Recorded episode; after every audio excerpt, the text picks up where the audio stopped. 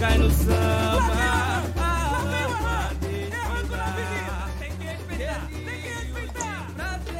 Boa noite, Carnaval Virtual. Meu nome é Neto e vamos, ir dar, vamos dar início ao nosso sétimo episódio do podcast Por Dentro do Carnaval Virtual. É, nessa semana, nós teremos uma temática específica a pedido das outras das escolas, do grupo de acesso do canal virtual, né?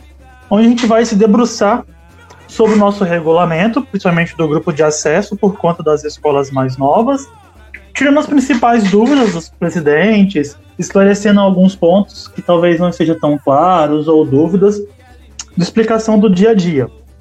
Para isso, contaremos com a presença do Isaac. Isaac, dá um alô para galera. Boa noite, gente. Boa noite todo mundo que está acompanhando a live aí. E vamos tirar umas dúvidas aí do pessoal novo, ainda mais que a gente tem tantas escolas ingressando no Carnaval Virtual esse ano, né?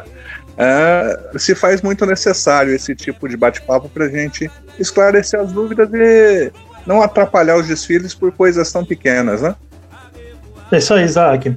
É, antes de dar início, eu vou pedir para a galera confirmar como é que tá o áudio, se está dando para ouvir direitinho, se precisa de aumentar o volume, abaixar o volume. Assim que puderem dar um retorno, a gente dá o início ao nosso episódio de hoje. Bom, de acordo com o nosso amigo Júlio César, tá tudo tranquilo. Então, é... podemos dar início, Isaac? Vamos embora. Só começar. Uh, Antes de mais que... nada, é... pode falar. É, então, não, não sei quantas pessoas aí do grupo de acesso estão estão logadas, mas eles são os principais interessados, né? E a gente está esperando aí um caminhão de perguntas para esclarecer para o pessoal. É, eu queria até deixar um pouco definido com relação a isso. É, como a gente vai passar por todos ou maioria dos pontos do regulamento para os presidentes ou para quem tiver algum tipo de dúvida, aguardar a gente encerrar um tópico para fazer as perguntas, porque às vezes eles vão perguntar alguma coisa que é o assunto do próximo tópico. Então sim, evita sim. a gente ficar voltando e perdendo muito perdendo muito tempo explicando ou reexplicando uma coisa que vai ser dita no futuro. Mas antes de mais nada, só para a galera que talvez seja mais por fora, uma galera nova.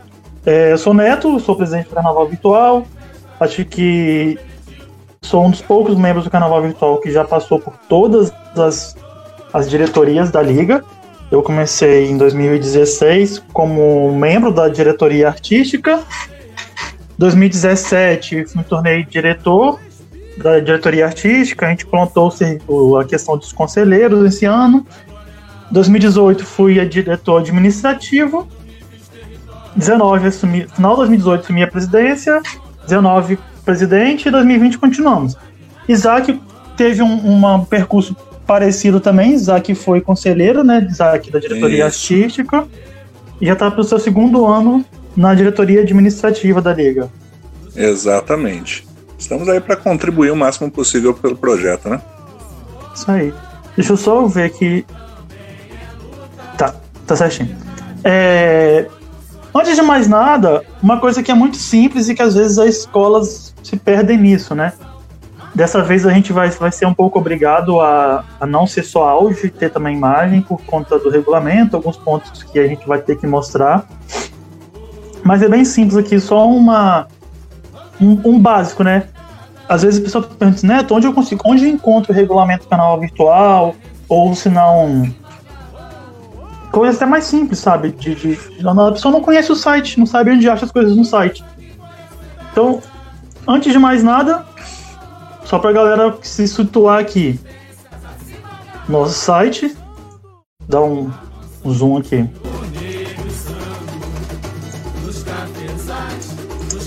Então, aqui para visualizar melhor, galera, site do Carnaval Virtual, acho que todo mundo deveria conhecer já, www.carnavalvirtual.com.br. Deixa eu só fechar aqui, porque normalmente quando eu acesso ele vai para a área de administração do site.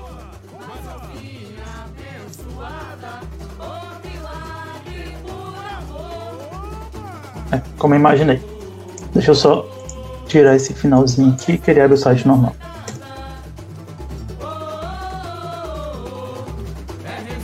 Isso só nesse, no meu caso, quando eu acesso por conta do, do painel de edição do site, aí meu computador fica salvo automático, por isso que já abre direto. Aqui no nosso site do canal virtual, é um site como outro qualquer, mas existem uma aba específica que é mais importante. Duas, na verdade, a institucional e a Carnaval 2020. A institucional você vai encontrar a estrutura do Carnaval virtual, o estatuto oficial do Carnaval virtual e notas oficiais. A nota oficial ela só vem para cá quando ela é votada no painel, então não é sempre que é atualizado.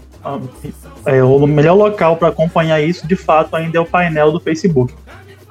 A aba Carnaval e 20, a gente tem tudo aqui importante aqui, na verdade.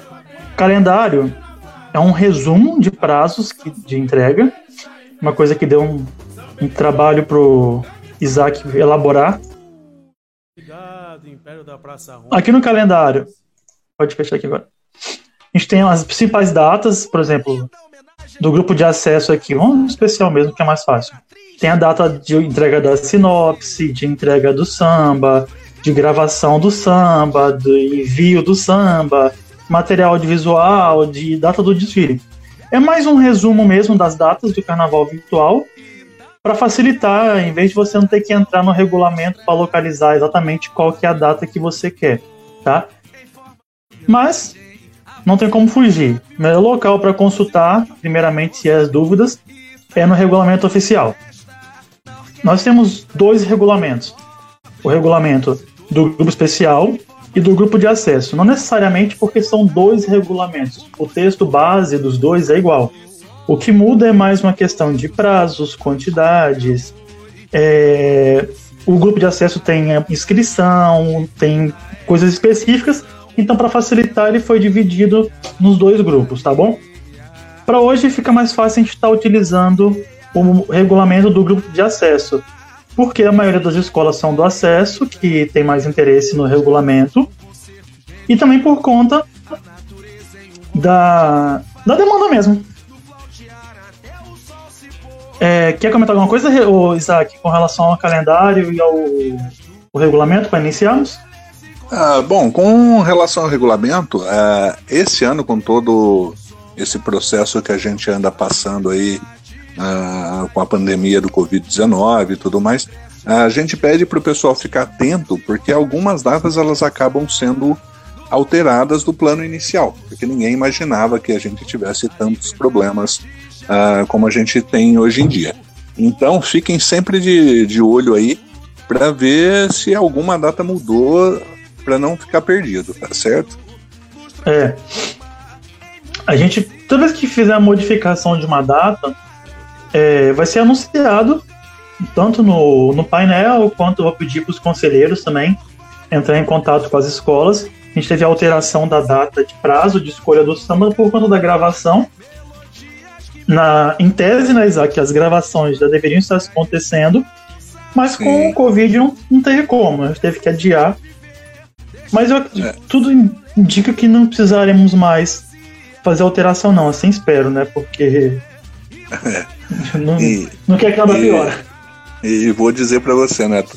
Todo dia chega uma mensagem de algum produtor do estúdio. E aí, como é que vai ser? Quando vai ser?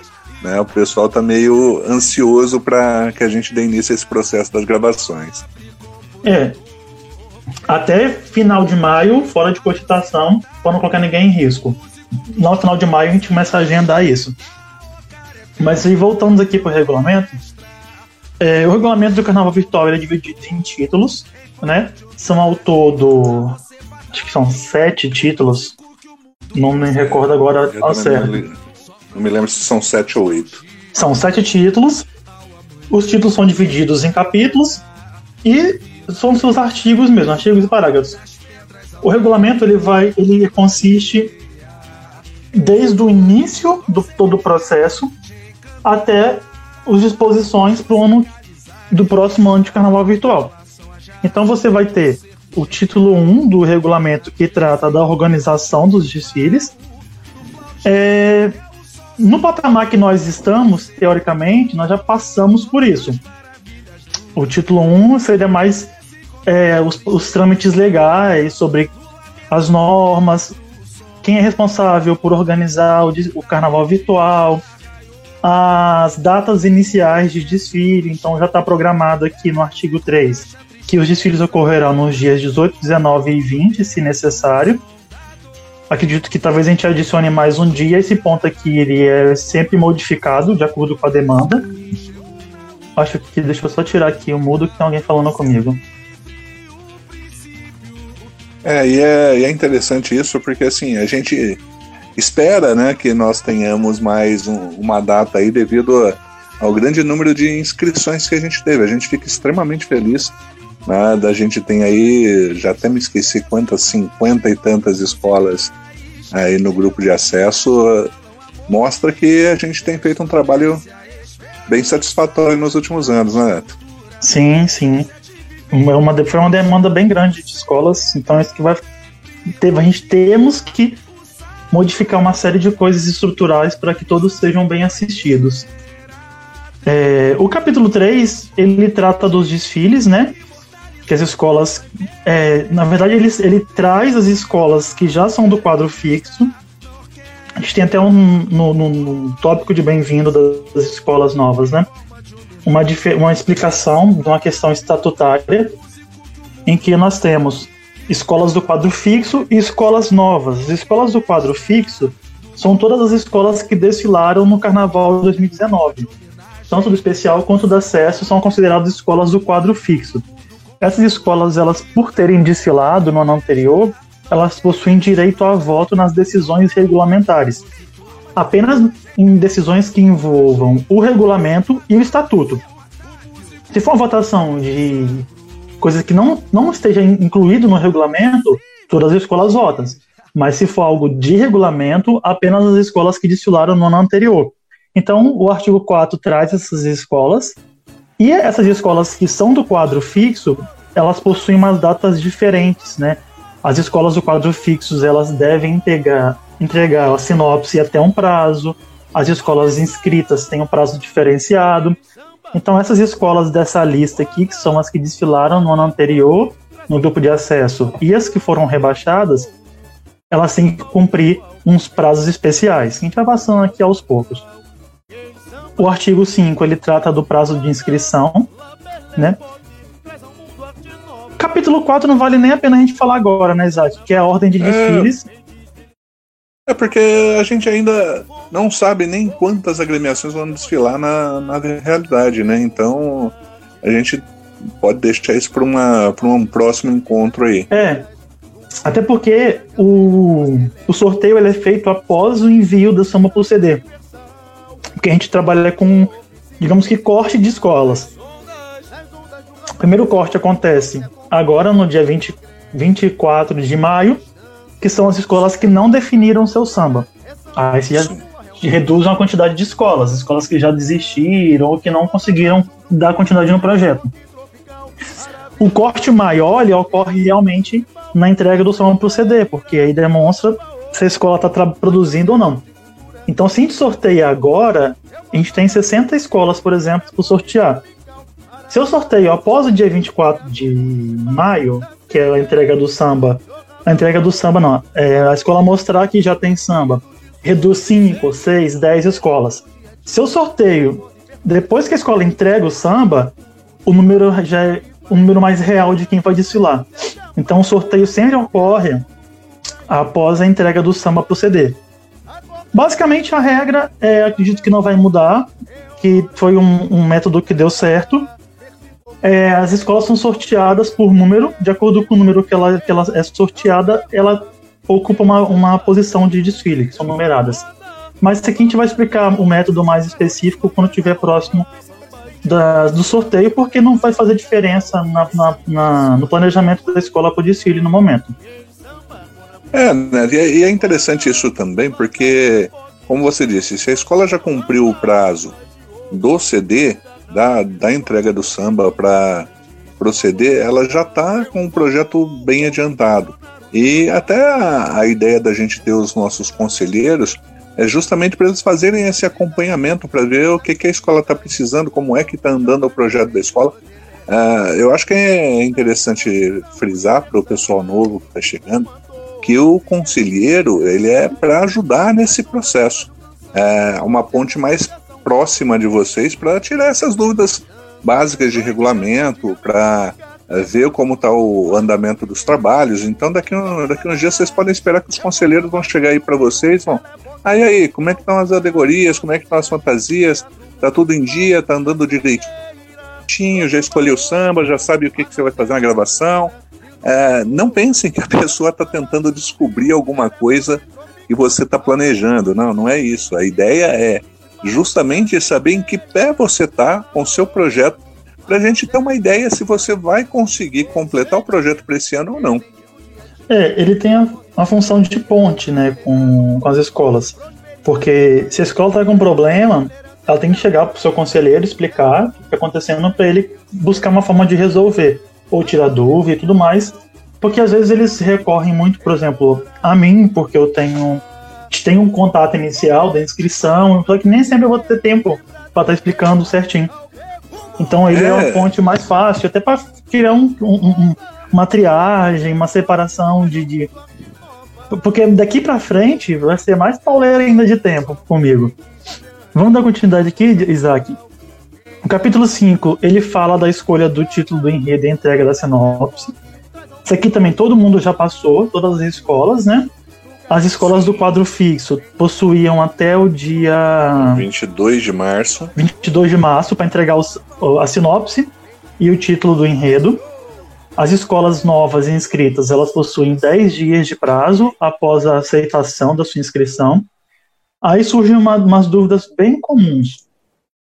É, posso mudar de enredo? Posso mudar o título do enredo? Posso mudar o texto da sinopse? Não, depende do, do sentido. É, essa sinopse entregue inicialmente é uma sinopse de divulgação e para o compositor compor o samba. É, a, o enredo que vai ser avaliado de fato não é esse que a escola entregou agora. É o que a escola vai entregar no organograma. Para a galera do Rio e de São Paulo, o organograma é como se fosse a pasta, né, que as escolas entregam em São Paulo, e o livro abre alas para as escolas que entregam no Rio. Então, no canal Vitor a gente chama de organograma, que é, o, que é o documento do seu desfile e é o documento que o jurado vai usar para avaliar. Então, por exemplo, a escola entregou um texto na sua inscrição e quer mudar esse texto, ela pode mudar no texto que ela vai entregar para avaliação eu não posso modificar o texto que foi divulgado porque já encerrou o prazo daquele texto ser divulgado, tá? E posso mudar o título de enredo? Não. Posso mudar o texto de apresentação do que já foi divulgado? Não. Posso mudar o texto do enredo que vai ser avaliado? Pode. Alguma ponderação, Isaac? Não, não, acho que acho que é só lembrar, porque assim, a gente tem esses prazos justamente para que as coisas se organizem. Como você disse, o texto de divulgação que é lançado, tem muita gente aí que se dispõe a compor, que se dispõe a, a trabalhar em cima daquele texto. Aí, se você vem e muda uh, o texto, muda o enfoque, uh, seria até um desrespeito com aquela pessoa que está acompanhando o seu trabalho, né? Sim. A escola tem que definir de fato, né, qual é o, o ponto do seu enredo. Esse fato de não poder mudar, porque são realmente etapas que você vai passando também. Mas a gente sabe que um texto pode ser modificado, a escola pode modificar a linha do enredo, que não prejudique seu samba. Se prejudicar também, quem vai decidir, quem vai decidir isso não é a liga, é o jurado de enredo ou o jurado de samba. A liga, no, no, a gente tem uma, uma metodologia que tanto todas as diretorias elas não avaliam a qualidade do que é apresentado, mas sim o que é apresentado. O que isso quer dizer? É, a gente não vai avaliar se o texto do enredo é bom ou não. A gente vai avaliar o texto em si. Então, se a escola modificar para melhorar a qualidade do seu julgamento, quem vai avaliar a qualidade é o jurado e não a liga. Acho que desse ponto aqui, todos os, os, os quesitos aqui foram citados. Ah, tem um fato que as, as escolas novas, né, as escolas inscritas, elas não podem divulgar o seu enredo antes da liga. Já as escolas do quadro oficial, elas podem ficar livre. mas é mais uma questão de organização mesmo. Do cadastro geral do carnaval virtual se aplica apenas às escolas do quadro fixo, é o nosso recadastramento anual, que a escola confirma se ela vai querer ou não participar. E as escolas novas fazem a, a, a, inscrição da sua escola. Mas isso é feito anualmente, todo mundo já passou por isso também. Agora a gente vai entrar num ponto que a gente está em andamento, que é da escolha do samba enredo e sua divulgação. Aqui, é, eu acho que parte das dúvidas já foram tiradas no dia a dia, porque muita gente me perguntava como funcionava, eu já fui explicando. Então, boa parte daqui já foi resolvido. Do, daqui para frente, que vai ter coisas que não foram citadas ainda. Mas, basicamente, a escola ela vai ter três opções, né, Isaac? Ou Sim. ela. Não, ela tem, na verdade, ela tem mais do que isso. Ela vai, ela vai definir primeiro se ela vai reeditar um samba dela ou se ela vai reeditar um samba de um concorrente do Carnaval Real, ou se ela vai ter um samba inédito, quando a gente fala inédito, composto por algum compositor. Esse samba inédito ele pode ser feito por encomenda, ou ele pode ser feito por concurso. Então são quatro opções no final. Cada uma das opções tem uma regra específica que vai ser avaliado de acordo com a situação. A gente teve até umas demandas de para a diretoria administrativa avaliar com relação à reedição. Sim. Mas são, são coisas que vai se aprimorando com o tempo. O regulamento, à primeira vista, ele é extenso, né? Aí fala assim, nossa, mas tem tanta coisa aí que é tão específica. Foi de uma. De... Ele só está ali porque existe uma demanda de, de definição com relação a isso. Então, Exatamente. Então, para iniciar aqui, se a escola vai fazer um concurso, basicamente ela vai lançar as suas regras, ela que define quais são as regras, ela que define todos os trâmites do concurso. É, se ela recebeu cinco sambas, por exemplo, ela é obrigada a divulgar os cinco sambas e ela pode participar da maratona de finais. Que hoje em dia eu acho que o termo correto é apresentação dos sambas, né? Porque a gente tem mais samba encomendado do que concurso Exatamente. de fato. É, Para a maratona, a escola vai apresentar dois sambas finalistas só e depois o samba campeão. Eu acho, acho Neto, re... te, te, interrompendo um pouquinho, eu acho que uma uhum. coisa que é importante que a gente diga é o que a gente considera samba inédito. Uhum. Eu acho que isso é importante que a gente defina bem pelo seguinte: qualquer samba que foi apresentado em alguma avenida, ele deixa de ser inédito.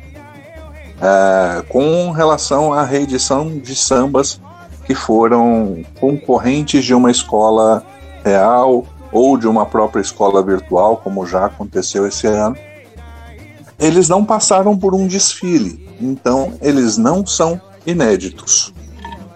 É, ou melhor, eles são inéditos, desculpa. Eles são inéditos, eles podem ser utilizados. Tá? É, a única coisa que não pode acontecer é um samba que já foi divulgado pela liga ser reaproveitado. Isso já é, uh, já é proibido segundo o nosso regulamento. É, eu me recordei agora de falando que a gente ficou há três anos atrás, em 2017, horas discutindo o que é inédito ou não para o carnaval virtual. Exatamente. E a gente chegou a essa definição de que o inédito seria de fato aquilo que nunca desfilou. Exatamente. Mas aí o que estava acontecendo?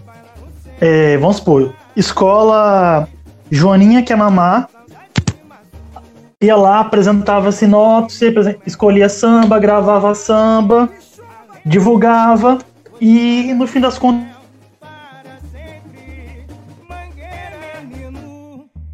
a escola não desfilava. Sim, sim. Alô? Tô, tô aqui. Ah, tá. Deu um delay aqui no meu.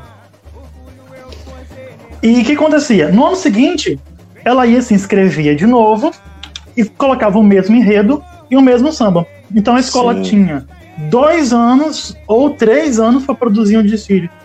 E aquele mesmo samba sendo apresentado, aquele mesmo enredo. Então, é, inclusive, inclusive a gente, agora falando como compositor, a gente tem até um, um caso esse ano, né? Justamente desse exemplo que o, que o Neto tá dando. uhum. de um enredo parecido, né? É, a gente fez um samba que a gente gosta muito, que não pode ser reaproveitado porque a escola se inscreveu no ano, não desfilou, reaproveitou o samba no ano seguinte, enquanto era possível, que hoje já não é mais possível fazer isso, e também não desfilou. Como o Neto disse, a escola teve dois anos para se preparar e acabou não conseguindo desfilar. É uma pena que nós perdemos a obra num desfile, mas ela está aí para a posteridade, né? É, mas foi necessário porque tinha escola já abusando disso, né, Isaac? Então foi proibido. Mas aqui já vou passar aqui de uns pontos aqui que sempre surgem essas dúvidas e isso é importante frisar. Qualquer integrante do carnaval virtual, incluindo membros da escola, poderão participar de um concurso. Por exemplo, é, eu sou presidente da, da mocidade. Eu posso. Não, eu sou presidente, eu não posso. Mas é, o único caso é o membro, presidente. Algum, não, na verdade, no concurso pode, Isaac. Só que, que, que qual sentido a escola abrir um concurso e a pessoa que vai escolher participa do concurso? É, não tem muita Não lógica. tem lisura. Exatamente. É, o concurso será considerado aberto no momento de divulgação de sua sinopse, caso a agremiação não explicite a realização de, de encomenda de, no ato. Ou seja, a escola publicou a sinopse, publicou as regras, deu início ao concurso. As regras do concurso quem define é a escola, gente, não é a liga, tá? Em caso de encomenda, a escola tem que respeitar alguns pontos. Ela tem que informar que vai ser encomenda. Ela não pode colocar concurso e depois mudar para encomenda. É, ela não precisa de informar para quem que ela vai encomendar de início. E não é permitido que a escola encomende o samba do próprio presidente. Isso implica dizer o seguinte: o presidente não pode compor para sua escola, né? Mesmo que for concurso, que não faz sentido, e no caso de encomenda também não. Surgiu é. dúvida desse ano. Pode falar, Isaac.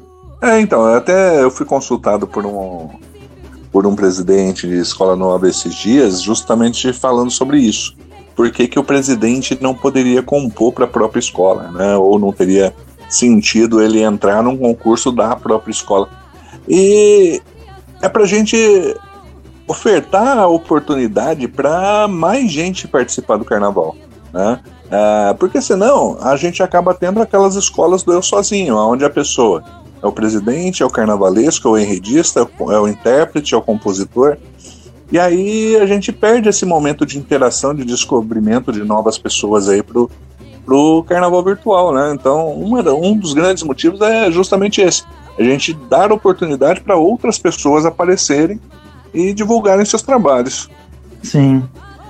Dando continuidade aqui, é, é liberado né, as escolas do carnaval virtual utilizar sambas concorrentes não escolhidos no carnaval real, desde que a escola regrave o samba com seu intérprete e a escola responsável por, pela comprovação da autorização. É, essa comprovação não necessariamente é com a liga, é com as entidades de fiscalização de direitos autorais e com os próprios compositores. Né? Se a escola faz um uso indevido disso, ela que vai arcar com as consequências da utilização indevida do samba. O mesmo acontece com reedição. É, é permitido que a escola reutilize sambas dela ou de co-irmãs que tenham mais de 5 anos, desde que devidamente autorizado. E é proibido é, reutilizar sambas que a escola já deixou de usar em anos anteriores, a não ser que já tenha cinco anos de sua divulgação. A participação da escola na maratona é opcional, só que tem um ponto importante aqui. Se a escola está mais embaixo no capítulo sobre a maratona de fato. Foi até um ponto que foi levantado em questão essa semana na diretoria Exatamente. administrativa. Quando a escola decide participar da maratona, ela agenda, a liga confirma o agendamento, aquela data de agendamento vira o prazo da escola entregar o samba. Por quê? A escola tem até o dia 24 de maio para entregar seu samba. Se ela agendou que vai participar da maratona de um dia hipotético, por exemplo, dia 10 de maio, então ela não tem mais até o dia 25 para entregar o samba ela tem até o dia 10 de maio, porque ela vai apresentar naquela data. Ah, Neto, não posso entregar, e aí? E agora? E agora que não deveria ter agendado. É uma coisa que tem que ser responsável, porque envolve uma série de organizações da liga, envolve até mesmo um espaço que outra escola poderia estar utilizando. Então, é uma, a data que decide que fica de fato sendo a final. Por isso que é opcional participar. A escola pode optar por não participar e entregar o samba ou fazer sua própria live da forma que ela quiser. Escolas que agendaram, a gente tem três ou dois dias após o dia 24, elas têm que entregar também no dia 24. Gravação e demais disposições relativas ao samba enredo. É, depois que a escola define o samba, até o dia 24 de maio, ela pode fazer modificações no samba, aquela versão ali não é a versão final, ela pode modificar desde que mantenha mais da metade do samba original. E pode juntar dois sambas, pode fazer fusão. Com relação à gravação, é muito livre. A escola que vai definir da forma que ela quer fazer. Se ela quer fazer em um estúdio independente, que ela que vai correr atrás, ela tem um amigo, ou vai ser gravado de forma amadora, por, pelo intérprete, pelo WhatsApp, por microfone, é a forma que a escola preferir. A liga, ela faz, participa ela faz parcerias com alguns estúdios que ofertam o serviço de gravação a um custo bem mais baixo. A escola é obrigada a participar? Não. A escola não é obrigada a fazer seu samba gravado em estúdio. Ela pode gravar da forma que ela quiser. Seria é, é, é, demagogia dizer que um samba gravado de forma amadora tem o mesmo tratamento que o samba de, gravado em estúdios. É, de fato, os sambas gravados em estúdios tendem a ficar melhor do que os sambas gravados de forma amadora. Mas também não é regra. A gente já viu o samba gravado amador que era muito bom mas fica de fato a critério da escola. Ah, aqui tem que atualizar a data, eu acho, Isaac, das gravações, mas aqui a gente não tem ainda a data da gravação. É, a gente não, não atualizou porque a gente não tem data definida ainda, né? Então a gente está esperando aí para ver o que, que a gente vai fazer. Eu só Sim. queria comentar uma coisa com relação às alterações. É, a gente coloca esse, esse parágrafo aí de a escola poderá fazer posteriormente pequenas alterações na letra e na melodia do samba escolhido no concurso. Pelo seguinte, porque realmente, às vezes, uh, você escolhe um samba que você não pensou muito bem no intérprete, ou você não tem definido ainda o seu intérprete que vai fazer essa gravação. E às vezes Sim. o samba não casa muito bem com a voz do intérprete, às vezes uh, tem algumas notas que ou ficam muito agudas para o teu intérprete ou muito graves para o teu intérprete. Então sempre você vai fazer um ajustezinho ali. E a gente diz pequenas alterações, porque senão você é, não, não tem nem sentido você ter escolhido o samba, se você vai refazer o samba todo. Né? É, não. Por isso que a gente é. definiu isso na, em, em debate da última vez na diretoria, que a gente considera que é o mesmo samba desde que mantenha mais da metade dele. Sim, Aí você porque... tem maioria dele original. Só que convenhamos que não faz sentido, né, Isaac? Exatamente, senão você não teria nem escolhido aquele samba. Né? Uhum. Né? Então é, é por isso que a gente faz essa, essa ressalva para manter também o trabalho daquele compositor que se dedicou a trabalhar para você. É, lembrando que, é, salvo algumas exceções que a gente já viu por aí é, em outras ligas, é, todo mundo faz um trabalho voluntário, né? E aí, se você muda. Ah, se você é, muda demais, você está desrespeitando o trabalho da, da, pessoa que se dedicou um tempo para você, né? Sim, então, concordo. Eu acho que é Aqui interessante no... ressaltar isso. Aqui no samba, nós temos três prazos importantes que devem ser respeitados e planejados pela escola. O primeiro prazo é lá daquele ponto anterior que lida com relação à definição do samba, a escolha do samba e sua divulgação.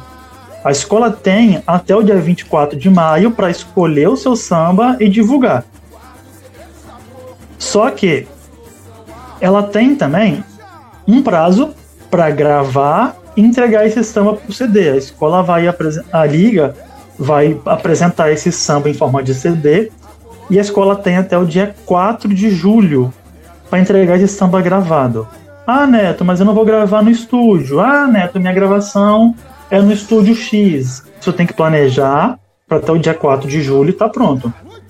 É, então, como a gente não uma... sabe como vai ser daqui para frente, se vai ter mais isolamento, se a gente vai ter que alongar, é uma data por enquanto hipotética, mas vamos trabalhar com base nela.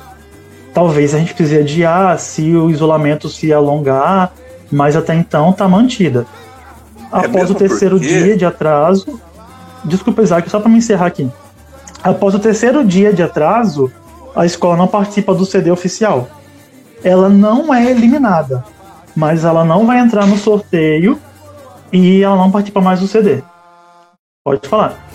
Então, uh, essa data do, de 4 do 7, a gente tem que se atentar ao seguinte: é, normalmente as datas que a gente utiliza para gravação nos estúdios são os sábados e domingos, né, que são os dias que a gente acaba fazendo as nossas gravações. Nós temos cinco estúdios parceiros, né, e aí a gente tem que ver uh, quantas escolas vão gravar em estúdio com. Uh, em qual, e quantas datas nós teremos disponíveis para isso. Ah, é, tem isso também. Né?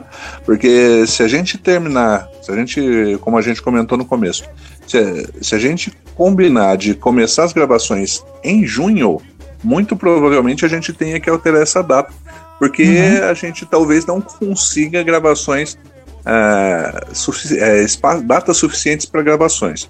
Porque, é. não sei se o pessoal tem ideia, mas você leva aí mais ou menos para o estúdio de duas horas, é, entre uma hora e meia e um pouco mais de duas horas para você fazer a gravação do teu samba. Então também não dá para a gente estender muito, é, porque senão o produtor também não aguenta, né? Então a gente agenda no máximo quatro escolas por dia, por data. Né? Então aí é. a gente vai ter que ver direitinho. Escolas que decidem gravar nos estúdios da liga, elas têm um respaldo, não são estúdios da liga, estúdios parceiros, né? Elas têm o respaldo de ser o estúdio parceiro, então qualquer problema, a liga tem a compreensão sobre esse problema. Escolas que decidem gravar em estúdios independentes, vamos supor que essa data é mantida e o estúdio não consegue entregar até o prazo, infelizmente a gente não pode entender. Então, nessa situação, acho que eu optaria pelo estúdio parceiro mesmo. Sim, sim. É, vou abrir aqui para a galera, se elas quiser fazer alguma pergunta sobre, esse, sobre as temáticas ditas até agora, para a gente dar continu, continuação. É, e rapidinho, né? Só para falar, esse ano a gente tem cinco estúdios diferentes, né? Então a gente tem aí uh, não só na questão financeira, que a maioria dos estúdios está com o mesmo valor, mas a gente tem aí opções para todo mundo tentar se adequar, né? A gente tem estúdio é, em Friburgo, a gente tem três estúdios no Rio de Janeiro, a gente tem um estúdio em São Paulo. Então tem bastante opção para o pessoal aí é, acabar fazendo suas gravações nos, nos estúdios parceiros. Sim. É, até porque também a gente falou, falei inicialmente que são três datas de entregas de samba, né? E são sambas em situações diferentes. A primeira é a definição, a segunda é a entrega do samba para o CD e a terceira é a samba, é o samba pro desfile. Então, não necessariamente o samba que você vai entregar pro CD vai ter que ser a mesma gravação pro desfile. Só que você não pode mais modificar o samba. A escola pode fazer depois uma regravação, retrabalhar o samba, mas o samba tem que ser o mesmo, tanto a letra quanto a melodia. Inclusive relação... você passou por um problema desse, né? Precisou ser regravado depois e tal. Teve, acho que o ano passado teve a escola do Lanner, que um, o intérprete gravou e depois tiveram que mudar para o desfile. Uma coisa importante, é considerado da equipe da escola a equipe que é, é apresentada no ato do desfile. Então, por exemplo, não pode que o intérprete cante em duas escolas, só que não cante em duas escolas no desfile. O mesmo intérprete pode gravar dois sambas pro CD, desde que a escola regrave depois pro, pro desfile. É um custo que não vale a pena, só definir o intérprete de cara. Mas pode acontecer de ter dois intérpretes cantando no CD e a escola que o intérprete não pertence que regrave pro desfile, mantendo o samba. O capítulo 11 do título 1, ele trata das reedição de sambas em enredo. A escola pode reeditar um samba, tanto seu quanto de uma co-irmã, desde que esteja mais de 5 anos e que tenha autorização. Capítulo 12, ela fala da direção dos desfiles. Ele vai dizer mais ou menos como que vai ser essa distribuição. Cabe ao presidente do Carnaval Virtual, com apoio da diretoria artística e direção dos desfiles. Aí o que ele vai trazer? Qual é a atribuição da diretoria artística, que é a supervisão, coordenação, auxílio da montagem e exibição dos desfiles, cronometragem do desfile e verificação das obrigatoriedades.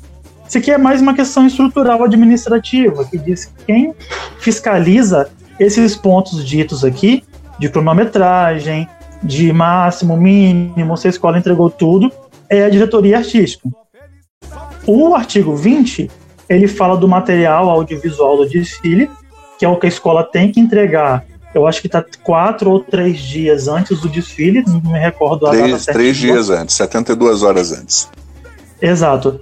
Aí a escola entrega a página oficial contendo os elementos do desfile. Eu vou fazer depois um, um, um episódio só sobre a montagem do desfile, que é uma coisa importante. Sim, o organograma detalhado e o áudio do samba. Esses três itens eles compõem o material audiovisual da escola. Esses três itens são entregues juntos. Lembra que eu falei do samba? A terceira entrega é feita aqui o samba com o tempo do desfile. O tempo do desfile vai ter a duração do samba e assim como é, avaliação com base nisso.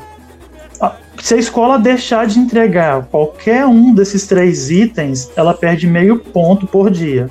Então, ah, deu o prazo, ela entregou a página e o organograma, não entregou o áudio, meio ponto. Não entregou os três, um ponto e meio. Entregou um e não entregou dois, menos um ponto por dia.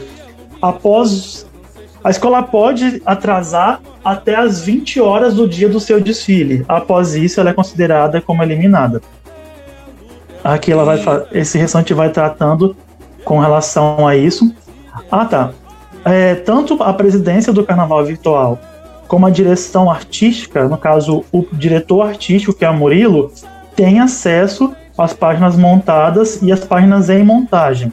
Então a escola ela pode solicitar que tanto eu quanto o Murilo verifique se está tudo correto. A gente vai passar, né, vai ver se está. Quando fala tudo correto, é que os elementos estão no desfile. E não que não tem nenhuma irregularidade com relação a quantidades, tá? Lembrando que a escola ela tem que pedir isso com um prazo de 72 horas. Acho que está mais aqui embaixo. Sim. sim. Para fazer essa verificação. É uma coisa interessante, já voltando um pouquinho no, no parágrafo único aí do artigo 20, é, que muita gente faz isso e às vezes é, acaba se esquecendo. Nós temos o organograma de 2019, para que as escolas, algumas escolas gostam de já ir adiantando, já ir montando as coisas, mas a gente vai divulgar a versão do organograma de 2020. Então Sim. você não pode entregar esse organograma numa versão anterior. Muda pouca coisa de um ano para o outro? Muda mas você tem que entregar no modelo 2020, é, que é o oficial da liga. Tá? E mesmo que você já tenha seu texto montado é, do jeito que você achou que era melhor, a gente precisa que você entregue no modelo oficial 2020. Sim.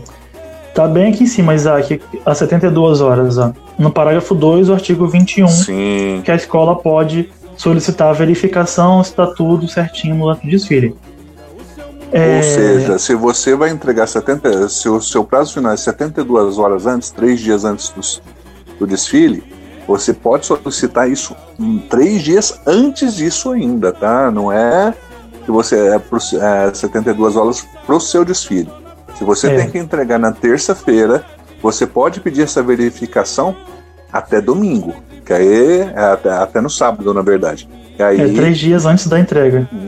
Isso aí o Murilo Neto tenha esse tempo para poder verificar de, de avisar, olha, tá, tem alguma coisa errada, é, vai lá e troca. Né? Ou tá faltando uma página. Já aconteceu isso comigo umas duas vezes de achar que a imagem subiu e ela não subiu e, e a gente acha que é, que é besteira isso, mas é bom dar uma verificada antes, fazer o trabalho antes, porque às vezes acaba passando mesmo. Você, você clica lá para fazer o upload da imagem, aí ela está num tamanho um pouquinho maior do que o, o permitido pelo site, ela simplesmente não sobe. E aí vai ficar o espaço vazio lá no teu desfile. Fica. E essa verificação é exatamente para a gente fazer essa localização. É, uma coisa importante, o site ele registra absolutamente tudo. Então, qualquer modificação que seja feita na página de desfile da escola, seja pela escola, seja pela liga, fica registrado e não tem como apagar. Então, a gente consegue verificar qualquer tipo de fraude também nesse ponto aqui. Sim, inclusive é... fica registrado o IP da pessoa que, que fez a atualização. Sim. Então dá pra gente ter uma ideia de quem foi. Dando continuidade aqui, é, o desfile é exibido na página do canal virtual mesmo, né? Que é o artigo 23. O artigo 24 ele trata de relação aos elementos visuais a serem apresentados, né? Então ele traz aqui coisas importantes com relação ao que, aos desenhos do desfile, ao sinopse, ao samba e tudo mais.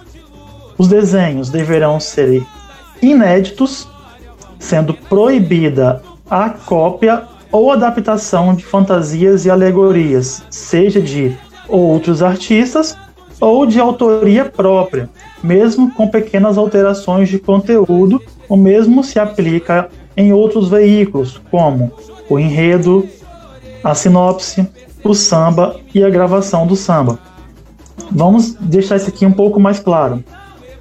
Eu, como carnavalesco, não posso pegar um desenho meu, que eu já fiz anos anteriores, modificar uma peninha aqui, uma cor ali e colocar para redesfilar. Isso é proibido. Assim como eu não posso pegar também um desenho de outra pessoa e apresentar como meu. Assim como eu não posso também pegar um sample de outra pessoa e apresentar como meu. Vou lá e alterei uma coisa aqui, uma coisa ali. Assim como sinopse, assim como enredo tem que ser todo material de fato inédito. E acreditem, vão achar. Se tem uma coisa que o pessoal do carnaval faz, é achar plágio. E, Outro ponto. E, e não só achar, vão achar e vão te entregar. Você pode ter certeza disso. Sim, e vão mesmo. Até onde não tem, eles acham. Exatamente. Com relação aos desenhos, eles devem possuir um fundo branco ou transparente. Pode ser cinza? Não.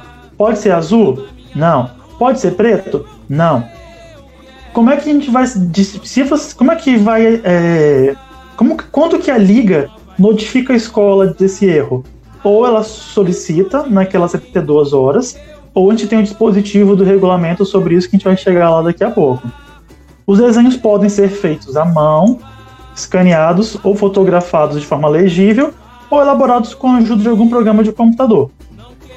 Eles devem corresponder ao que representam. Então, não dá para a gente considerar, por exemplo, um, uma foto da internet e a pessoa falar é uma fantasia, sabe? Não é. Ele tem que ser de fato o que a escola quer apresentar. É permitida a presença de elementos animados no desfile, não havendo limitação quanto ao seu uso. A escola pode fazer animações em GIF em todos os elementos do desfile. O ano passado foi apenas como teste, né, para ver se funcionava direitinho, funcionou tudo bem, e as escolas decidiram liberar essas animações em todo o desfile. É outro assunto para um podcast também sobre como confeccionar isso. É vedada a utilização de efeitos irrealistas, como utilização de áureas ou pedestais em alas, bem como estruturas impossíveis de ser realizadas, mesmo sendo que os mesmos serão punidos exclusivamente pelos jurados, como direciona o manual de julgamento. Então, por exemplo, a escola fez o componente voando. Quem vai avaliar se aquilo ali é real ou não é o jurado, não é a liga. Não adianta vir pro neto e falar: olha, a escola de Francisco tem um cara voando. Eu vou falar: ok. Quem vai ver isso é o jurado. Se o jurado deixar passar batido, aí já é outros 500. É, aqui a gente fala que o parágrafo único, né, que apenas em caso de reedição é possível a gente ter adaptações ou repetição de sinopse, enredo e samba enredo. A gravação e as imagens não. Não é porque é um desfile reeditado que a pessoa vai trazer também as mesmas fantasias, as mesmas alegorias do desfile inicial, né? Não faz sentido. Constatada a irregularidade por parte da diretoria artística em relação aos elementos visuais, isso aqui com base naquelas 72 horas iniciais, tá? Se até 25% dos elementos visuais estiverem com regularidades, a escola perde dois décimos por desenho e o prazo de 24 horas para correção. Perdão. Aqui é após aquele prazo. A escola, por exemplo, é, colocou imagem com desenho preto, com fundo preto, ou fez upload de uma imagem e essa imagem não está não tá disponível para o desfile. Aí a diretora artística, antes do desfile, chegou e viu e constatou esse problema. Ela vai entrar em contato com a escola e vai falar: olha, você tem X desenhos com problema no seu desfile. Aí, de acordo com esses problemas, vai ter a penalidade e a possibilidade de correção. A escola pode optar por não corrigir e desfilar igual tá. Aí quem vai avaliar vai ser o jurado mesmo. Aconteceu, por exemplo, é... isso foi no primeiro ano, 2016. Uma escola tinha um carro que não aparecia no desfile. É, a imagem era corrompida. E ela decidiu desfilar.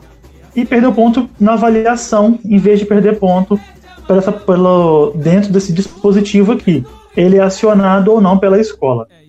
É, até porque é, nesse ano a, a punição pra, pela troca seria muito maior do que o possível é. desconto que ela levaria, né? É, se eu não me engano, agora parece que o site não faz mais isso, mas antigamente a gente tinha as alas dos X, né? Que quando uhum. a imagem não subia, aparecia um monte de xizinho na, no Sim. desfile da escola. Aí agora acontece bem menos, mas ainda acontece. Sim. Mas é uma questão daquilo, é, é, aquilo, né, Isaac? Entregou com prazo, dá tempo de fazer conferência, dá tempo de entrar Sim. e olhar de novo. Quase sempre acontece isso quando a entrega é feita de fato após esse prazo. Porque que acontece? Vão ter, vamos supor esse ano, 50 escolas no site publicando o seu desfile. Fica lento, acontece Exato. de imagem não entrar. Então é bom ser feito com prazo. Esse ano eu estou pretendendo liberar já o acesso com 60 dias antes do desfile, para a escola ir montando com bastante prazo. Isaac, Nossa. eu acho que provavelmente a gente vai ter que dividir, talvez em dois, apesar de que agora fique um pouco mais fluido, que são os prazos e limites regulamentares. Mas é, de qualquer forma a gente é pode rápido. pensar. Oi? Eu acho que é mais rápido agora. É, porque agora é muito questão de quantidade mesmo. Sim. Então, o título 2, ele vai trazer os prazos e os limites regulamentares da escola, né? Que tange mais o seu material visual. Inicia dizendo que cabe à direção artística verificar as obrigatoriedades regulamentares. Então, quem vai me passar lá, para mim não, para o Isaac, na apuração, ah, a escola perdeu tantos pontos por X, Y, Z, é a diretoria artística. É,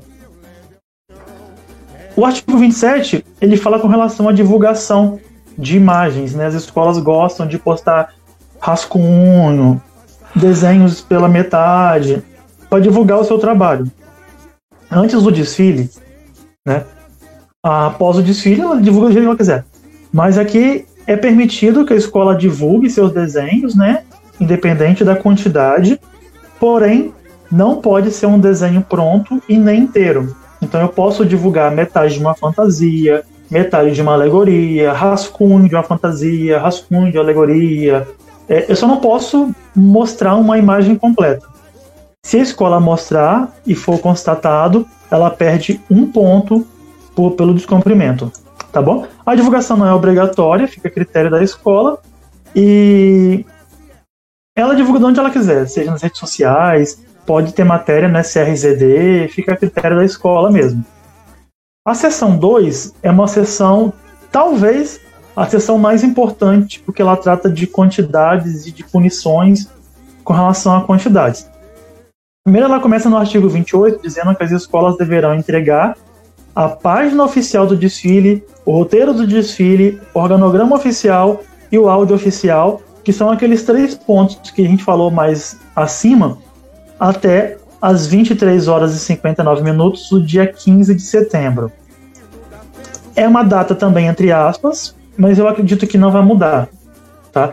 Mas a gente não pode. Não, não estamos na, na, na posição de afirmar que a data é esse ponto final.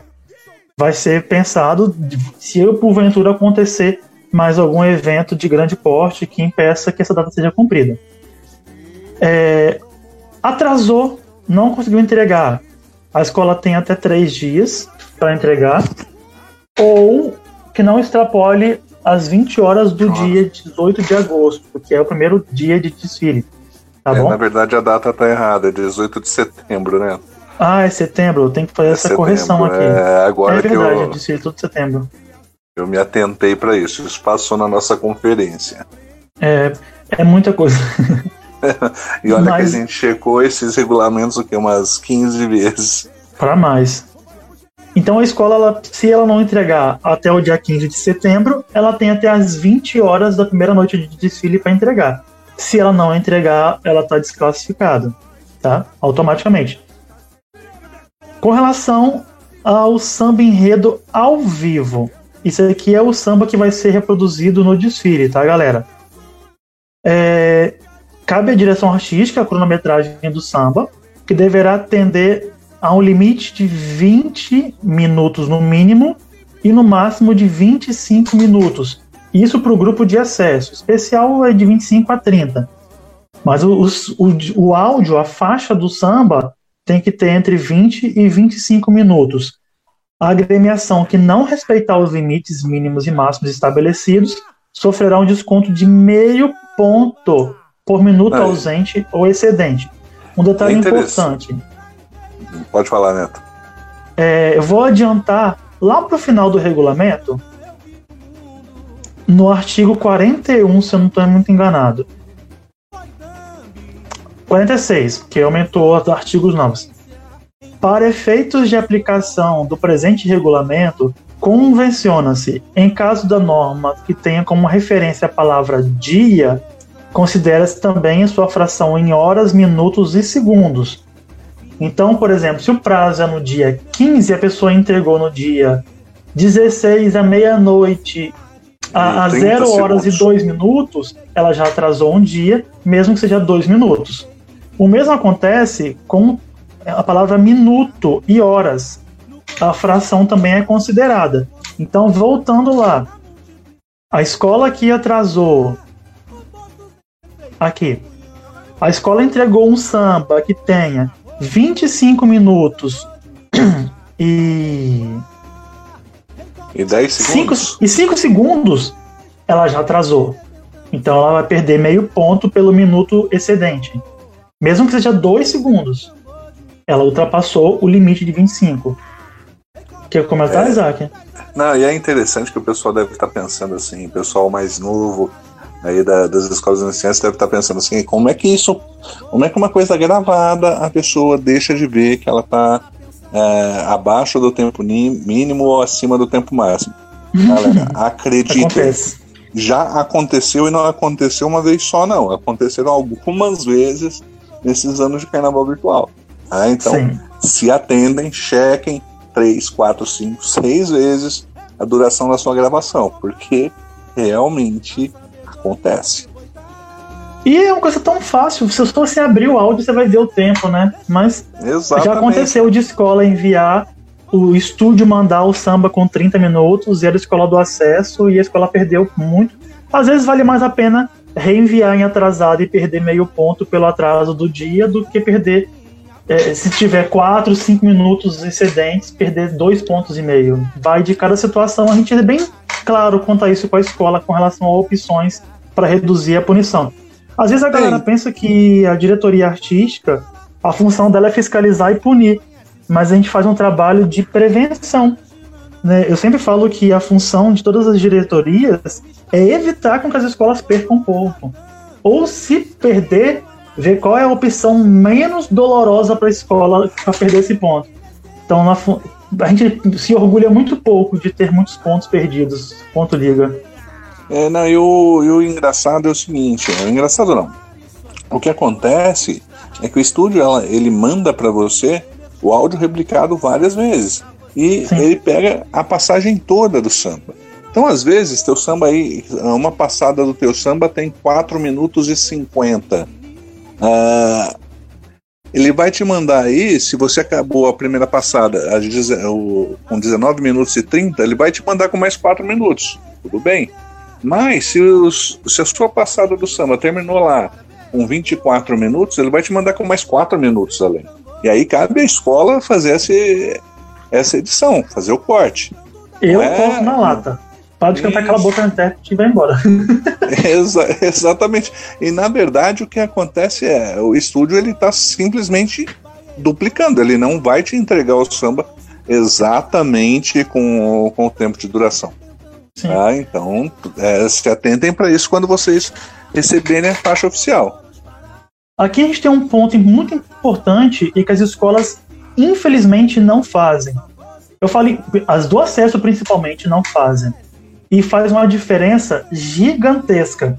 Não é porque é uma escola que eu dou uma ajuda, mas eu me recordo que no ano 2019, a única escola que fez esquenta foi a Deixa de Truque. E foi o desfile mais animado e mais divertido da noite, sequer do grupo. As escolas às vezes colocam o samba para tocar de início. Vamos pensar que a função do samba ao vivo é ser o áudio da Sapucaí ou do OMB. Então, ter um discurso, ter uma bateria fazendo uma firula, dá toda a diferença, porque torna a situação mais real. Quando a escola já começa com samba, parece que deu play no CD, não, não, não cria um clima, né? Então, o parágrafo 1 é sobre isso. É facultada a utilização de esquenta, fala do presidente, alusivo e de grito de guerra, que será flexível dentro do tempo oficial de desfile não tem prazo, não tem duração, mas isso vai estar contabilizado dentro dos mínimos de 20 e máximo de 25. Neto, posso ficar esquentando por 5 minutos? Pode, você vai esquentar por 5 e depois vai ter só 20 de samba. Você vai determinar como vai ser a organização isso, tá? O inciso único fala o seguinte: o esquenta deverá obrigatoriamente ser com samba do própria escola ou de outra agremiação virtual devidamente autorizado, ou ainda de samba do Carnaval Real, desde que com a anuência dos escritos componentes da obra. Eu tive essa semana uma conversa com o presidente que ele queria utilizar um samba de uma escola do Carnaval Real. A escola pode? Pode. Se o ECAD bater na porta e falar: Olha, você usou um samba, você tem que pagar por isso a escola que arca com as consequências financeiras disso. É um valor alto? Não é. Mas é um valor, e se a escola quiser arriscar e utilizar um samba, ela tem que pagar. Tá? A liga não vai deixar de transmitir por causa disso. Mas fique ciente de que, se for cobrado direitos autorais, quem paga é a escola que utilizou e não a liga. Ou se ela quer usar um samba de outra escola, se for autorizado, manda ver. Isso aí fica a critério da escola de fato. Constatada qualquer irregularidade, vai ser anunciado na é anunciado na apuração, mas a escola é informada antes também, ninguém é pego de surpresa. E assim, é, mas... você, só uma coisinha é, com relação ao, ao, ao, alusivo, é isso que você falou. Tem muita gente que quer esquentar com um samba uh, de escola real. Você vai ter que buscar o compositor daquela obra para poder pedir autorização. Porque não, não importa se é o seu samba de desfile ou não. É, até o seu alusivo você precisa da autorização para que ele possa ser utilizado. Sim. Uma galera que talvez está um pouco perdida assim, ah, o que, que é isso? Como é que funciona um, um, um samba e tudo mais? É, gente, tem tudo no site. Vocês veem que em outros carnavais, ó, Carnaval 2019, desfiles. Vou pegar aqui o grupo especial aqui, fica mais fácil. Só pra vocês terem uma noção aqui vocês chegam aqui, vamos supor aqui, Dragões Lendários. Você tem o desfile da escola, o organograma da escola e o samba da escola ao vivo, o samba que a escola utilizou no seu desfile. Então você tem acesso aqui para consulta. Ó, o desfile da escola vai demorar um pouquinho para carregar. Deixa carregando aqui. O organograma da escola. Ah, Neto, como é que eu sei como que é organograma? Tenho algum exemplo? Como é que faz? Gente, olha aqui, consulta, como é que a escola fez, ó. Fica tudo disponibilizado. Você pode seguir como exemplo para você montar o seu também. tem o organograma inteiro da escola, tá vendo? Como é que a escola fez. Ah, como é que é o samba? Como é que foi feito o esquenta da escola? Tá aqui também, disponível, ó. Acho que no especial vai pedir para baixar, porque são sambas mais longos. Mas não, ó. Faz silêncio vocês ouvirem.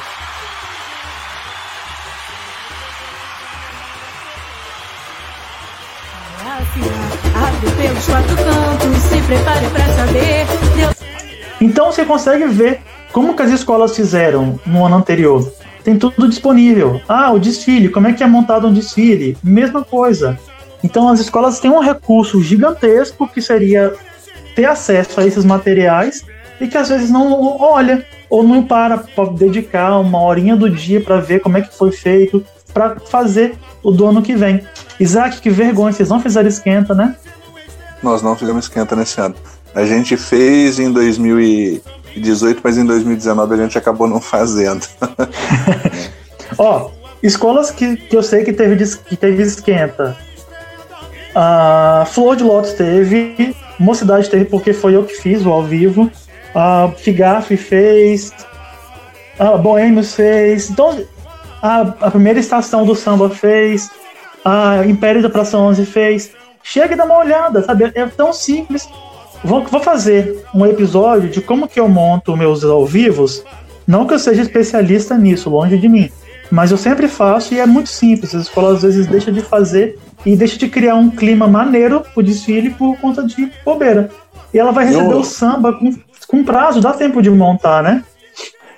E uma coisa interessante, Neto, que você falou que como está tudo disponível, seria interessante, por exemplo, para as escolas novatas pegarem aí, né, olharem aqueles organogramas que tiraram 10 em enredo tal, para olhar como é que se defende um enredo, como é que você Sim. faz a descrição das suas alas, das suas fantasias, porque muitas vezes você acaba perdendo ponto em fantasia, alegoria, ou enredo, ou até mesmo em conjunto, porque você não defendeu bem aquela, aquele elemento do seu desfile no seu organograma. Porque você é. não vai lá e vai falar assim, ah, a ala dos gregos, ponto. É os gregos que moravam na Grécia, ponto.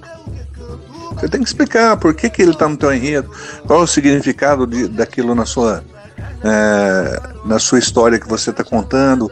Né? Então é bom dar uma olhada, que a gente tem um pessoal muito é, muito gabaritado. É, eu sempre corro nos, nos organogramas do Diego Araújo, né, que, que monta e passa para as escolas reais, é, para ver o que, que, ele faz, né, porque a gente tem que aprender com quem sabe. E a gente já viu, e já, é uma frase que já falei isso uma vez: desfiles lindíssimos ficarem mal julgados porque eram mal defendidos, e desfiles nem tão bonitos ganharem ou ficar muito bem classificados porque eram muito bem defendidos. Então é, é onde e... você vende seu peixe também.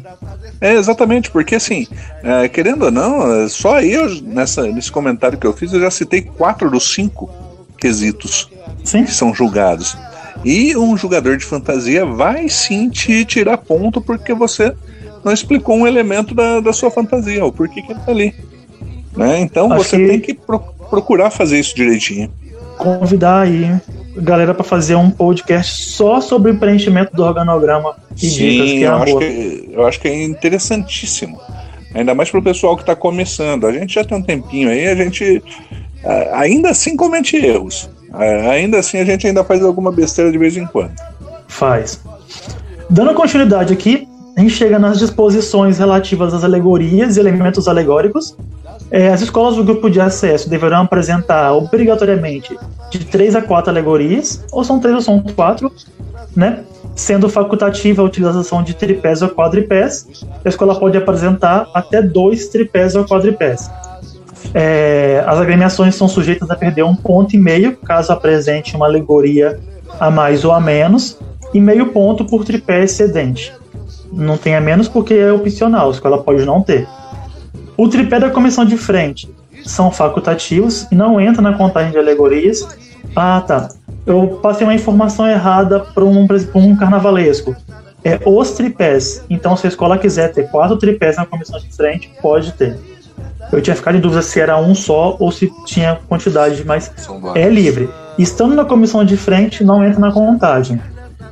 Parágrafo 2. Mesmo que montado na mesma imagem e com o mesmo elementos do desfile, tripés desenhados separadamente sem nenhuma ligação serão considerados como elementos diferentes. Deixa eu abrir aqui um exemplo aqui com isso. Que um exemplo bom disso é FICAF, do ano passado. Que, ah, sim. Que está sempre ligado. Está sempre ligado os tripés, estão todos bonitinhos, você consegue ver essa ligação claramente, porque senão você vai contar como elementos separados. Né? Sim. É, o, abrir o site no meu computador é um saco, porque toda vez ele abre para a janela de edição. Galera, é, olha agora... só. Quando a gente fala essa questão de mesma imagem e, e tá ligado ou não, pensa no carnaval real. Uma bialas do Max Lopes que tem 500 tripés na frente. Todos os tripés, para eles estarem, serem considerados como alegoria, eles precisam estar acoplados. O acoplamento vai ser feito por corrente, por corda, por puxar por aquele ferro de acoplamento. A escola vai ver com a forma mais viável. No carnaval virtual, é necessário que fique conectado. Só que não tem como ver se tem uma corda ou alguma coisa conectando. É, o desenho é... tem que estar sobreposto. Se estiver sobreposto, Exato. a gente considera que está que tá conectado. Se for uma situação em que você tem a alegoria e logo à frente o tripé, e de alguma forma isso está conectado, é, é, vai estar tá sobreposto, vai ser considerado que está acoplado. Agora, eles, a, a FIGAF em si tem uma, eu acho que é até aqui, que tem o abre-alas e várias alas, e o abre-alas são separados. Tá vendo aqui na frente da escola? São tripés conectados a um carro. Isso aqui tá tudo sobreposto, então a gente considera como um elemento só. Aí eu tenho uma ala e no meio eu tenho esse acoplamento, tá vendo? Um tripé, o acoplamento, o abre-alas da escola, mais um acoplamento, ó, alas e encerrando abre-alas.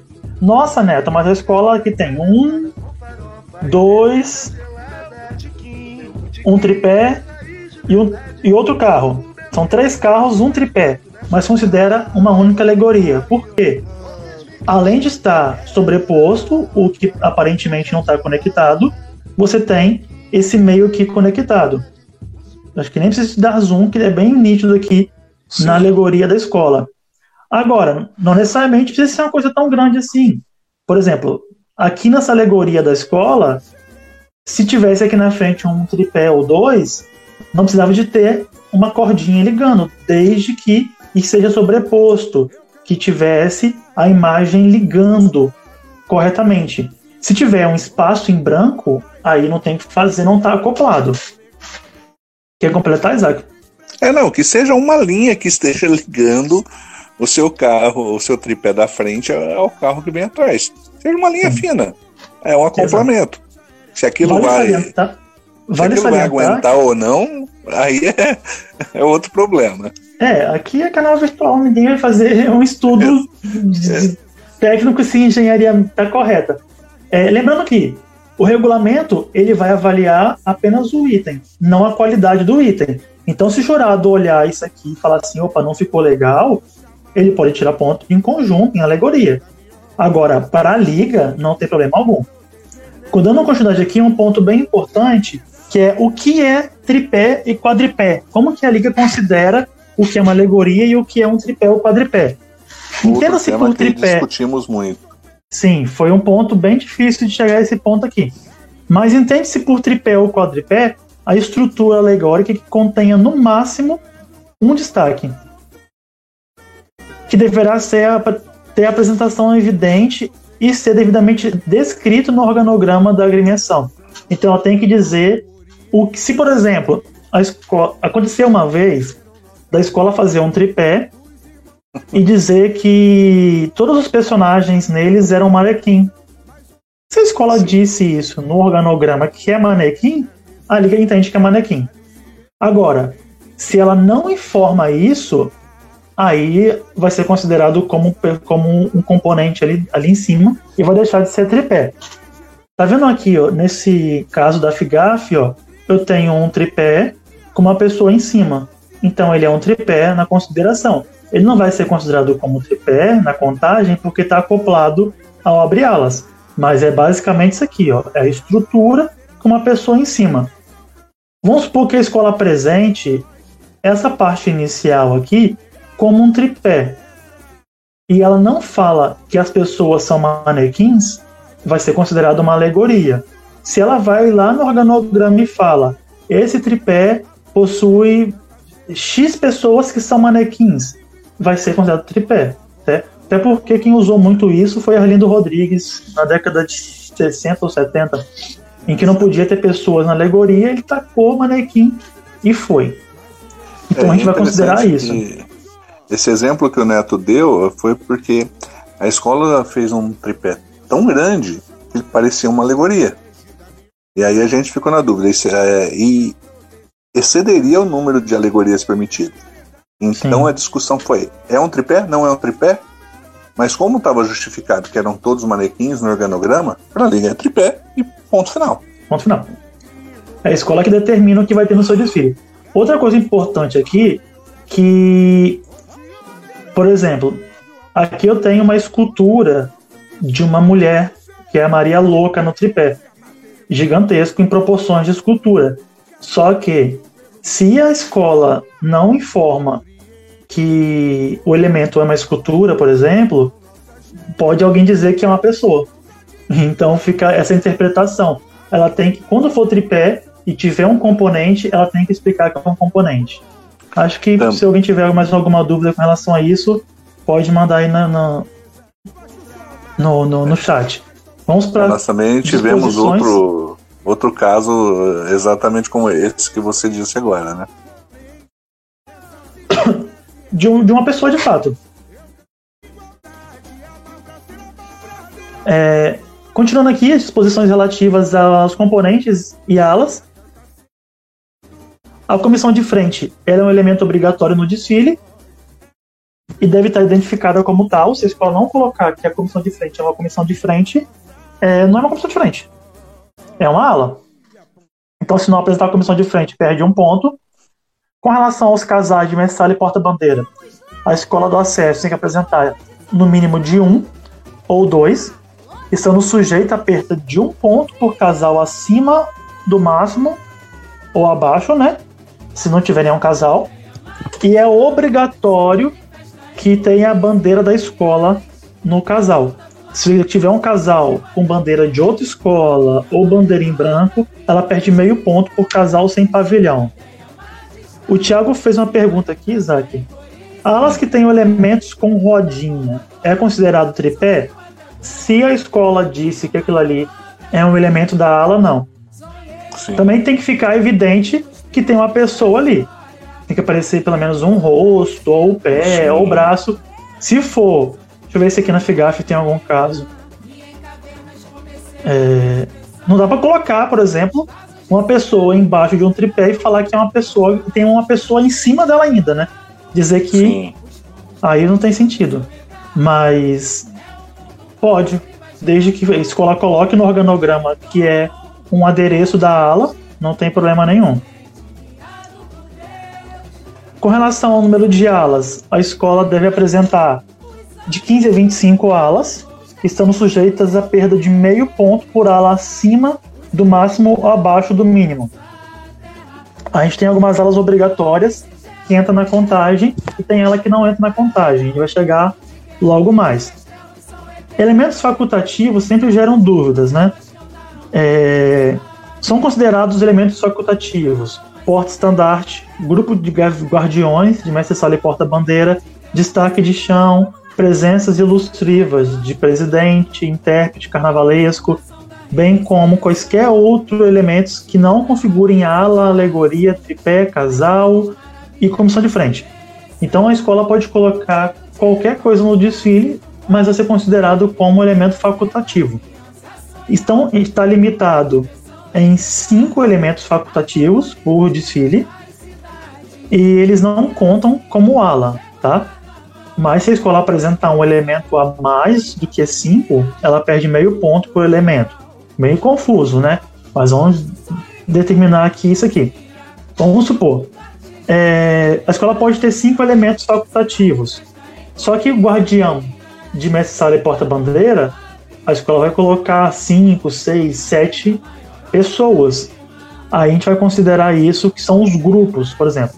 Com exceção do grupo de guardiões de casal de mestre e porta-bandeira, nenhum dos demais elementos facultativos serão considerados em conjunto, mas sim individualmente.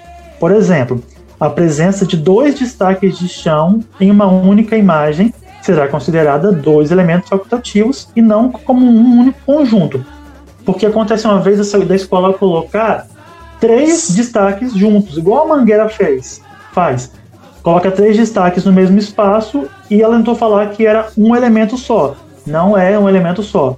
É, é já, já aconteceu de uma escola colocar também é, vários portes estandartes, estandartes juntos uhum. e ser considerado cada um.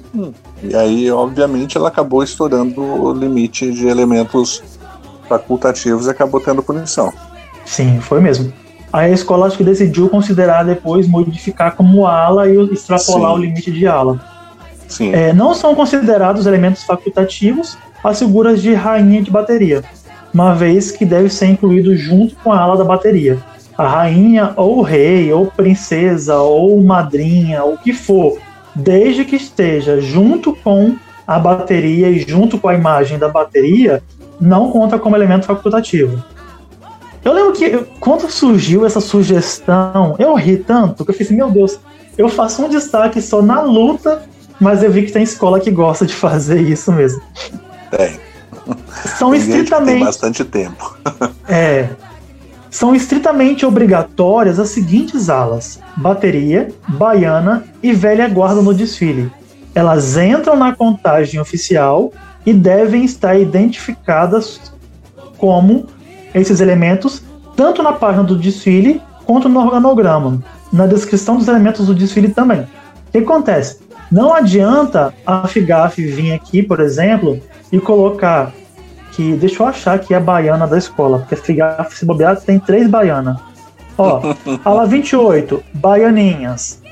Baianas. Só por baiana. A ala 1 da escola, baianas. Tem que informar que a ala 1 é baianas. Por quê? Isso aqui pode ser uma fantasia comum, tá? Como eu falei, a liga não avalia a qualidade do desenho. Então, se a escola dizer que isso aqui é uma ala normal, é uma ala normal. Para ela dizer que é uma baiana, ela tem que falar é baiana. Assim como a bateria tem que estar tá escrito ala 11 bateria, para saber que isso aqui é bateria. Só que tem alguns detalhes importantes aqui. É, a ausência de bateria baiana ou velha guarda acarreta na perda de um ponto. Então a escola tem que informar na montagem que é bateria baiana velha guarda e no organograma. Lá tem que estar tá dizendo que a ala 11 é bateria, no caso da FIGAF. É, parágrafo 1. A ausência de um dos sexos na velha guarda acarreterá na perda de meio ponto na ausência de um deles. Se não tiver velha guarda, perde um ponto. Como assim? Vou lá aqui na velha guarda da figuarda.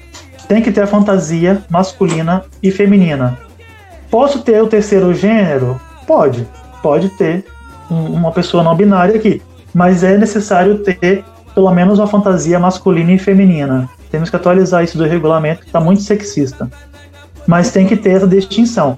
Assim como a ala de bateria tem que ter um instrumento. Se não tiver instrumento desenhado, na, a escola perde um ponto por isso. Você vê que a FIGAF ainda fez vários instrumentos, não é necessário. Ah, tem que ter pelo menos um... um desenhado. Se não tiver, vai ser considerado a perda de um ponto pela ausência de aula de bateria. Mesmo que a escola fale que é bateria, não vai ser considerado bateria. Alas de compositores, Voltou. Tá me ouvindo direitinho? Tô, tô te ouvindo. Eu vou só repetir o que eu falei por garantia. O artigo 36 traz que as alas de compositores, damas, baianinhas, passistas são facultativas, mas elas entram na contagem oficial. Então, se minha ala, se eu tenho até 25 alas e uma delas for baianinha, está dentro do correto. Quanto ao julgamento do desfile, a apuração. O corpo de jurados Isso aqui a gente vai mudar, vai ter que ser reavaliado, então não vou nem me prender no artigo 37. Artigo 38 são os quesitos. O carnaval virtual, ele julga cinco quesitos, conjunto, samba enredo, enredo, alegorias e fantasias. Não tem comissão de frente, não tem mestre porta-bandeira, não tem harmonia, não tem evolução, não tem. Acho que só bateria. Esses que não tem. Comissão de frente, mestre sala e porta-bandeira. É... Casal. Não, comissão de frente, casal. Só. Harmonia. Eles são... Não, não. É que esses dois quesitos, que seriam no carnaval real, eles são avaliados em fantasia. As fantasias. O elemento, se tiver um elemento do comissão de frente, é avaliado em alegorias. É, bateria, se a escola fizer na gravação uma coisa muito ruim, pode ser passível de punição em samba enredo. Agora, evolução e harmonia não é avaliado de fato. O jogador ele vai atribuir a nota de 8 a 10. É, isso também para o grupo de acesso, muito provavelmente a gente deva. Vai, é, provavelmente vai ter alteração, vai ser criada uma comissão para estar tá reavaliando essa, esse método de avaliação para ficar uma coisa que contemple todas as, as possíveis escolas que desfilem. Então, por enquanto é o que está no regulamento, mas isso aqui vai ser reavaliado. No mais, acredito que o mínimo e o máximo mantenha, mas é mais a questão de como que vai ser feito. A apuração, ela vai ser feita bem provável se a vida voltar ao normal em evento presencial, porém é transmitido pela, pelo, pela, por live, né? Pelo carnaval virtual.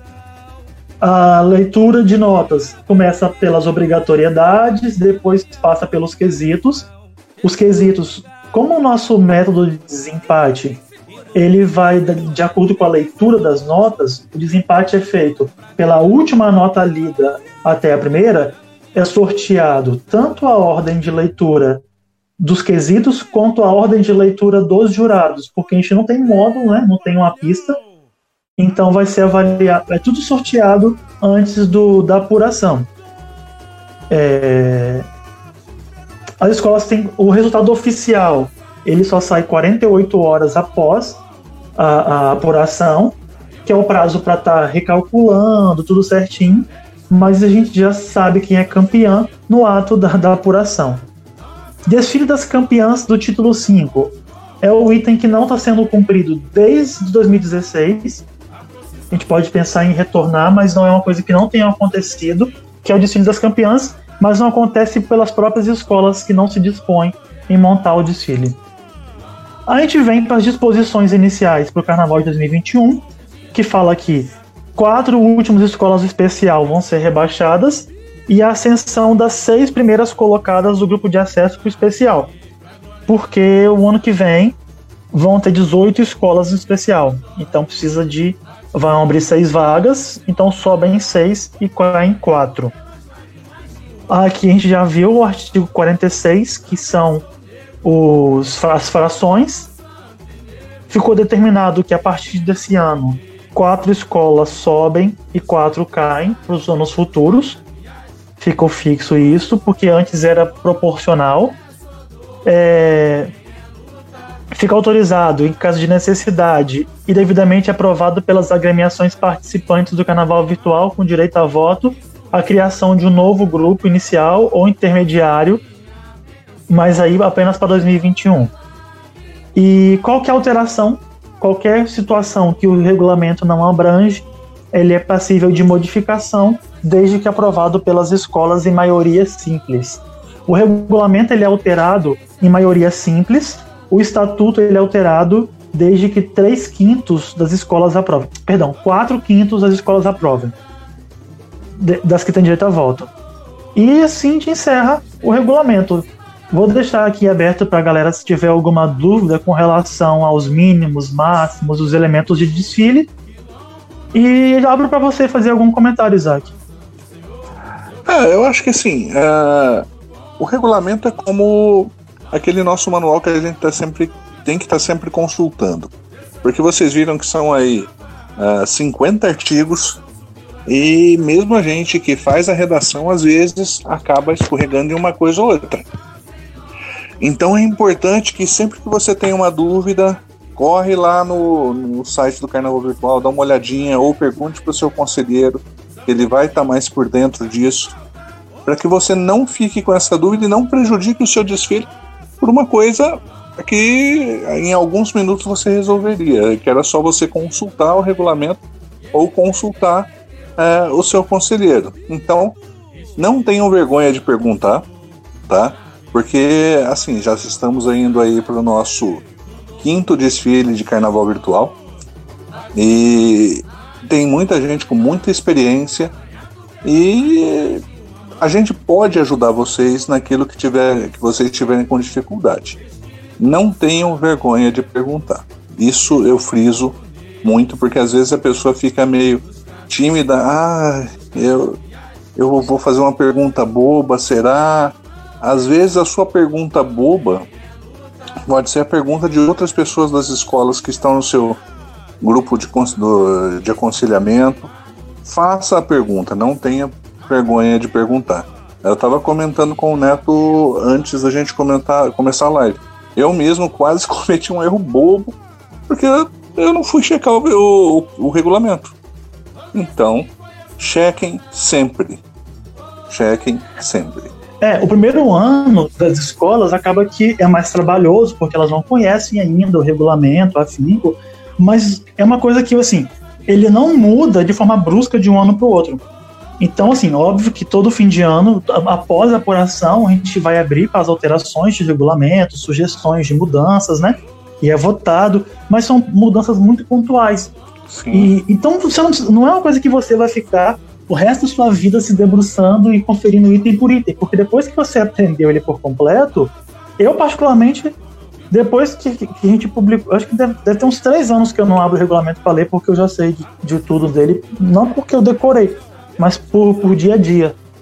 E, e é isso que você falou mesmo, Isaac. As escolas não podem ter vergonha de perguntar, mas obviamente é obrigação da escola conhecer o regulamento se um presidente vir e pergunta a mim, Neto, qual é o limite mínimo e máximo de alas? Eu vou falar, olha no regulamento, porque isso é claro no regulamento. Agora, se ele vem com uma dúvida mais específica com relação à interpretação do regulamento ou uma coisa que não está tão clara, não vai faltar boa vontade nunca de explicar. Agora, datas, limites e, e coisas que estão muito claras, aí, eu, aí nesse momento eu sei se a escola está ou não lendo regulamentos, está ou não acompanhando o carnaval virtual. Lembrando que o carnavalesco tem a função de fazer o desfile da escola, o intérprete tem a função de cantar o samba da escola. A função do presidente de uma escola é conhecer o regulamento e fazer com que a escola não perca pontos. Se o presidente não conhece o regulamento, ele não faz o seu trabalho mínimo, o seu trabalho básico. Então, membros das escolas, carnavalescos, intérpretes, enredistas, diretores de carnaval, cobrem isso do seu presidente ele tem que conhecer, ele tem que saber tirar as principais dúvidas da escola com relação à estrutura mínima do regulamento.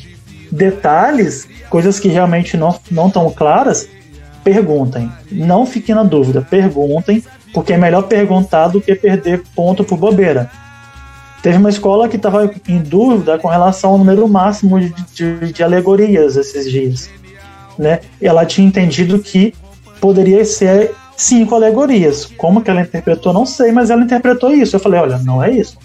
Tá bem claro que é de três a quatro carros. Então não pode cinco. Cinco você perde um ponto e meio. Então é bom ficar atento, perguntar e ler o regulamento. É fundamental. O estatuto também é importante.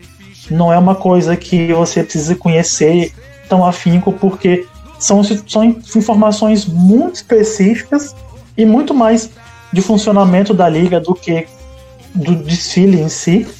Ele traz uma explicação do para que que é o carnaval virtual, o que é o carnaval virtual, é, função do presidente, função dos diretores, função de cada um, como funcionam as punições, é, quadro fixo, enfim. É uma coisa que você pode tirar um dia para ler, mas que não vai interferir de fato na sua construção ele vai dizer muito sobre o que é permitido e o que não é permitido com relação aos membros, por exemplo. que um carnavalesco não pode fazer dois desfiles, que um presidente não pode ser presidente de duas escolas, que o intérprete não pode cantar em duas escolas. Ele vai explicar que compositor não é membro da escola, então ele pode compor samba para mais de uma escola, que enredista não é membro da escola também, então ele pode fazer enredo para mais de uma escola. É, que, eu, que eu posso ser presidente de uma escola e carnavalesco de outro e enredista de outro, são cargos diferentes. Enfim, são situações que você vai encontrar no estatuto e não no regulamento. E que é muito difícil conseguir mudar por conta dos, cinco, dos quatro quintos de votos das escolas. Mas, mas acho que é isso, né, Isaac? Não tem. Eu acho que é isso. Tendo dúvida, só nos procurar. Então, encerrando a noite, próximo tema. A gente volta ao tema que seria proposto essa semana, mas que a gente teve, eu preferi mudar. Então vai ser sobre o quesito conjunto, sobre como planejar o desfile pensando no conjunto. E os temas futuros a gente vai propondo com o tempo. Aceitamos sugestões também de temas. Tem um grupo de presidentes do grupo de acesso que pode ser esse diálogo direto comigo, além do grupo dos seus conselheiros. E por hoje é só. Quer se despedir da galera, Isaac? É só mandar a mensagem de novo. Leiam o regulamento e não tenham vergonha de perguntar. No mais, galera, a gente está à disposição para que você, para aquilo que vocês precisarem. É só entrar em contato com a gente. É isso mesmo, galera. Finalizando aqui, uma boa noite a todos. Qualquer dúvida é só chamar. Tchau, tchau.